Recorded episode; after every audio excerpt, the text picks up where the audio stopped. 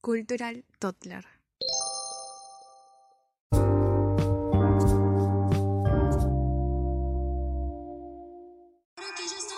Hola a todos, ¿cómo están? Yo soy Arca Steph y bienvenidos a Cultural Toddler, episodio número 5. Foodie Lovers, parte 2. Sí, la verdad que no pensé que nos íbamos a explayar tanto del tema, pero bueno, la verdad que ya saben que cuando hablamos de comida podemos demorarnos horas y horas. Bueno, me dirán, Yerka, ¿qué estamos escuchando? Estamos escuchando Tini Tini Tini, la canción Presa, una de mis favoritas. Y sí, vamos a empezar con Argentina. Bueno, cuando hablamos de Argentina, la verdad, ¿qué es lo primero que se nos viene a la mente? Seguro será carne, carne, carne, full carne, asado, parrilla y todas estas cosas. Y la verdad que sí, no, no están equivocados. Realmente los argentinos consumen bastante carne, realmente. Y algo que a mí me llamó mucho la atención es que literalmente ellos se saben todos los trozos, o sea, literal tienen como que un mapa del cerdo, del, vacuno, de todo, y se saben todos sus cortes. Y hay un corte que me llamó mucho la atención y que es bastante popular allá, que es la bondiola de cerdo. Básicamente es como, no sé, es la parte del, del cuello, digamos. Sí, del cuello realmente. Y pues no sé, pero dicen que es como que una parte muy jugosa, muy rica. Yo le he visto que la consumen mucho en pan. Y bueno, y si hablamos de pan, creo que el rey, el icónico, sería el choripán.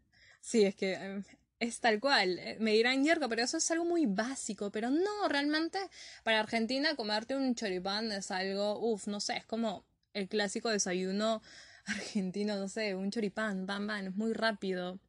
Y, ya saben que no solo va así, sino tiene una salsita especial encima que es conocida como el chimichurri. Y, hay todos tipos de chimichurri, la verdad. Yo también pensé que solo había uno esencial, que es el clásico este verdecito. Pero vi otro que era como que más rojo, que me imagino que debe ser un poco más picante. Ahora me dirán, Yerka, ya, ¿y qué onda con la pasta? Siempre se ha, escuchado mucho que Argentina igual a mucha pasta, a mucha influencia europea, mucha influencia italiana, y pues sí, es verdad, no podemos tapar el sol con un dedo. Y, y sorry si se me pega ahora el acento argentino, pero uy, me encanta y cuando pronuncio las cositas se me sale, se me sale un poco. Bueno, sí, la verdad que Argentina mucho de pizzas, mucho de pasta y una en particular que me llama mucho la atención, que se llama la fugaceta. No sé si la han escuchado. Básicamente es como una pizza, pero es como que como que más gruesa, literalmente es rellena. ¿Y rellena de qué, me dirán, Yerka? Uy, se me pega, sauce. Rellena de jamón, cebolla, mucha mozzarella y muchas cosas así. Entonces sí, es otra icónica y una muy, pero muy elemental en la astronomía argentina. Pero mucho ojo, ¿eh? Porque la verdad que veo que los argentinos como que valoran mucho esto de, de lo artesanal, de de mientras más sano mejor viste que viste que viste que tienen mucho como que esto de un amor hacia lo orgánico diría yo creo que Argentina es uno de los países que más usan lo orgánico en general de toda Sudamérica. Incluso sé que por allá es muy, pero muy famoso esto del compost y tantas cosas, porque realmente me gusta esa movida ecológica que hay por allá. Bueno, y no podemos olvidarnos del dulce, qué rico. Yo la verdad soy más de dulce que de salado, los que me conocen saben muy bien eso. Y sí, bueno, vamos a terminar Argentina hablando un poco del dulce de leche. ¿Quién no conoce el dulce de leche o también más conocido como manjar blanco, confitura de leche, como le quieras decir, la verdad? Bueno, el dulce de leche es sagrado, creo, en Argentina. Y sobre todo, ¿por qué? Porque es bastante conocido con esto de los alfajores, ¿no? Ya saben, los alfajores son como unas tapitas de, de harina, de maicena, de lo que sea. Y, y por dentro va esta salsita dulce, que es el dulce de leche. Hay algunos que son tal cual, pero los argentinos son más conocidos que son como que bañados totalmente en chocolate y realmente se ven fabulosos.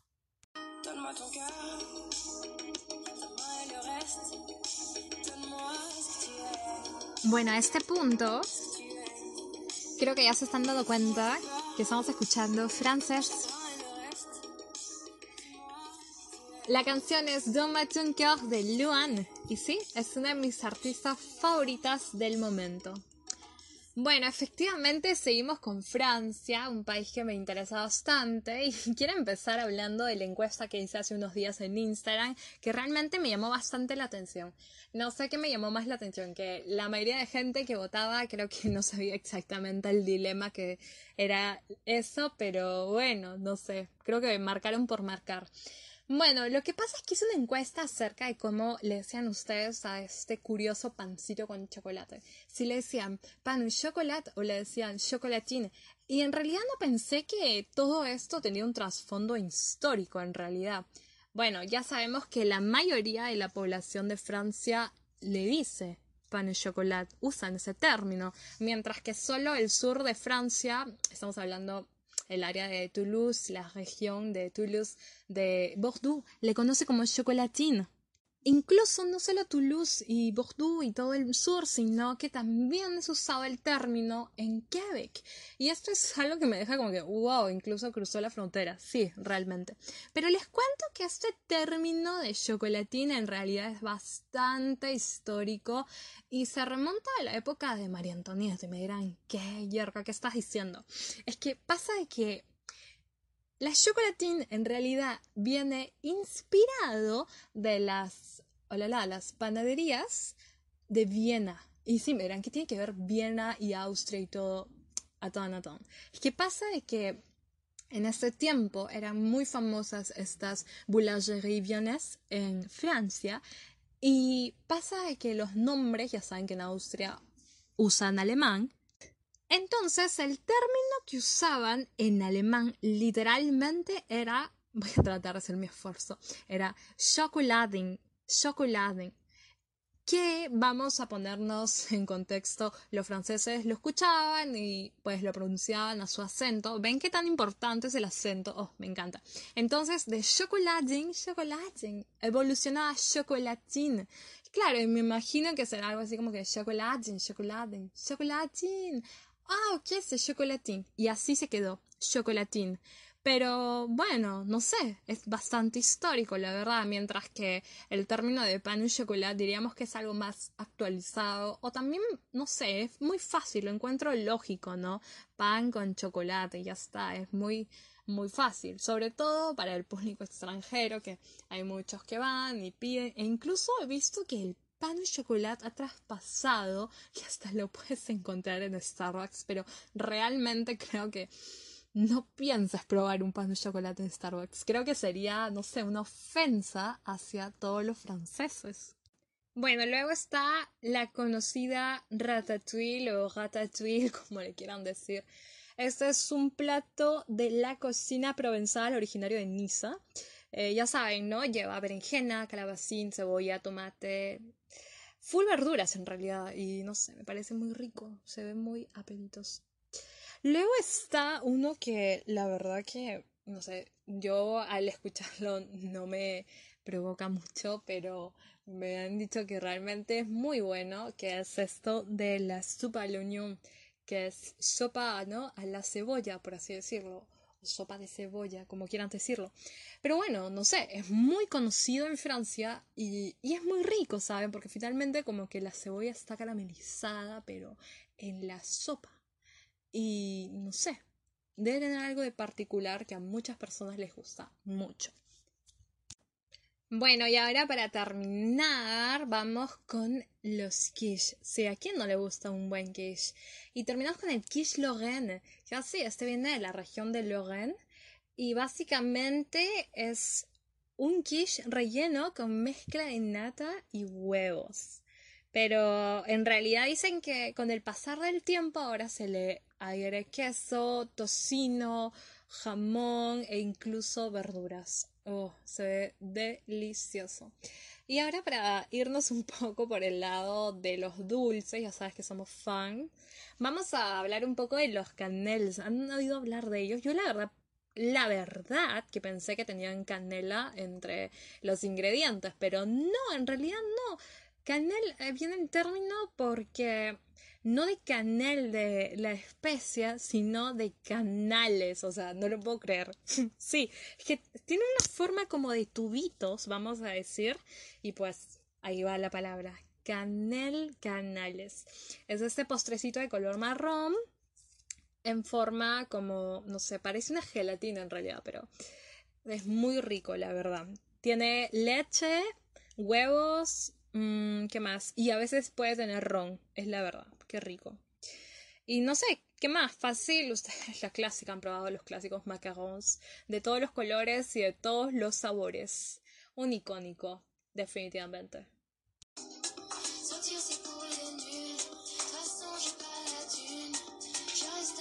Y ahora vamos con...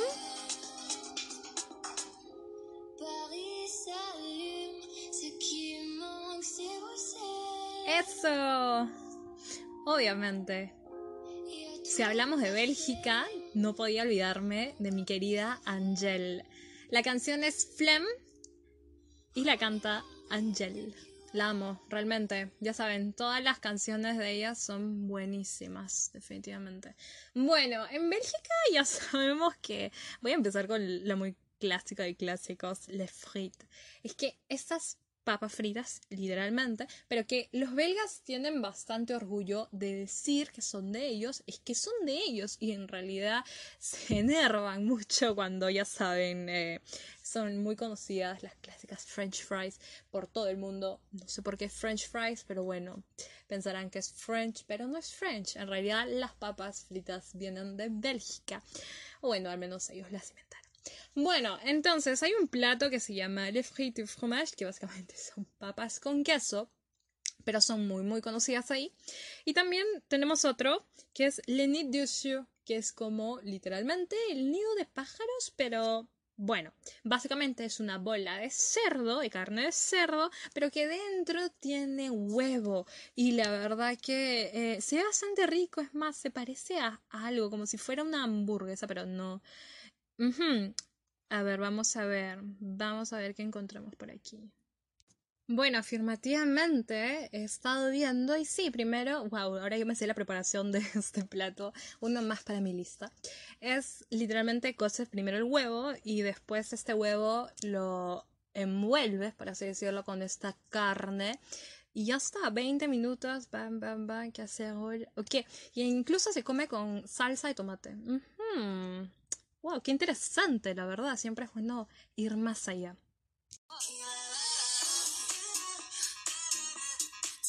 Mm.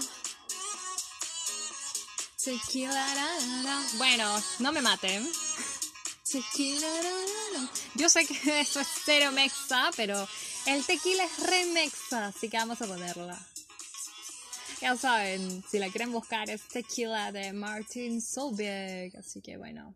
Vamos con México ahora. México, México, México. Primero voy a comenzar hablando de lo que no es mexa, porque los mexas me han matado. Y me han contado que en realidad es Tex-Mex, estoy hablando de las fajitas, las conocidas fajitas. Esto no es netamente mexicano, obviamente. Lo que sí es súper mexicano, y lo ponemos en el número uno, son los tacos, los tacos, tacos, tacos. Y son reconocidos y hay miles de variedades, sobre todo por lo que puedes ponerle dentro a tu tortilla. En realidad, este el guacamole es uno de los más simples, pero el creo que es el icónico y el rey sería el taco al pastor. Google. Bueno, ¿qué más? Tenemos las enchiladas y este, no sé si se acuerdan, pero en el episodio anterior les había contado que el rocoto relleno, que es de Arequipa, peruano, tiene su primo en México. Y sí, por fin llegamos al primo del rocoto. Estoy hablando del chile en nogada. Y me dirán, yerka, ¿qué es eso?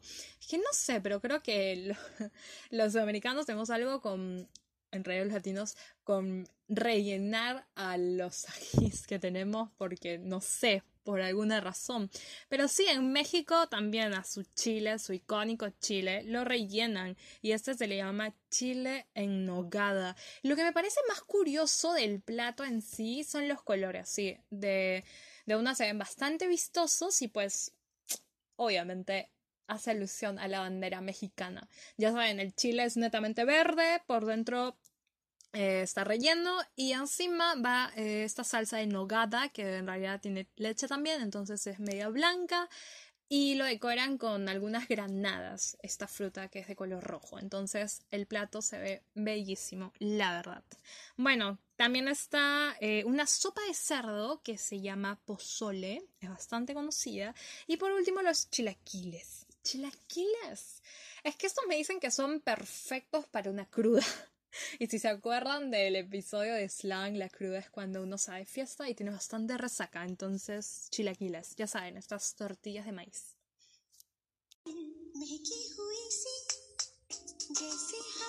Bueno, ¿con qué país terminamos?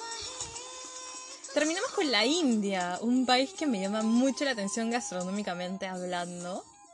Bueno, si quieren escuchar esto, lo he sacado del soundtrack de la película Kalona Ho, una película indie súper, súper feeling, así que ya saben.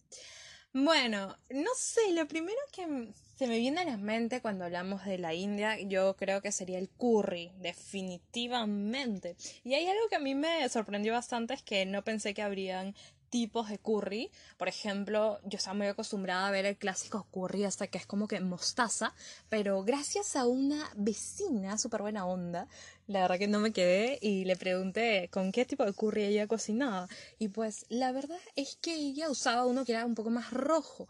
Y por ejemplo, Miren, me he enterado que existe uno que se llama Buna, que es a base de tomate, tamarindo y un poco de cebollas. Así que wow. Y eso que hay también tipos de curry eh, con respecto a, a países. Por ejemplo, hay un curry en Tailandia, hay un curry en India, hay un curry en Japón. La verdad que la variedad es tremenda. Bueno, otro plato que es muy conocido en la India es el butter chicken o simplemente un pollo en salsa de mantequilla. Pero también me imagino que le echan curry porque termina siendo un poco naranja y pues se acompaña comiendo con arroz blanco, un clásico. Luego está el, ojalá que se lo esté pronunciando bien, pero luego está el mug masala o básicamente creo que algunos lo conocen más como el pollo tikka masala y cosas así. Sí, yo creo que esta oferta lo he visto bastante en, en lo que son, no sé, un poco las comidas, un poco fast food y cosas así. Bueno, y para terminar, obviamente la opción dulce no podía faltar. Y estoy hablando del gulab jamun. Son estas bolitas como que de harina o algo así, luego pasan y se fríen, terminan estando totalmente tostadas y luego encima van con una salsa como que de almíbar dulce. Conclusión, terminan siendo súper dulces y súper suaves. Así que ya saben, tienen que probar el julap jamun. Bueno chicos, antes de irme voy a darles algunas cuentas en Instagram que pueden seguir. La primera es arroba instafoodperú. Esto es para todos los que quieran saber un poco más de la gastronomía peruana. Luego me han dicho, Yerka, una foodie vlogger, por favor. Bueno, tienen que seguir a arroba la barriga de Cata. La mujer es una genia y te da los mejores consejos para que vayas a los mejores restaurantes de Lima. Y por último me han dicho, Yerka, ¿y dónde encuentro comida francesa en Lima? Bueno, tienes que ir a arroba la rafinería o arroba la raffinerie, créanme que es el mejor lugar francés en Lima. Tienen los mejores eclairs y los mejores canels. Bueno chicos, esto ha sido todo por hoy. Espero que les haya gustado este episodio tan delicioso. Ya saben que hablar de comida siempre es un buen tema. Y nos vemos en el próximo episodio. Hasta la próxima.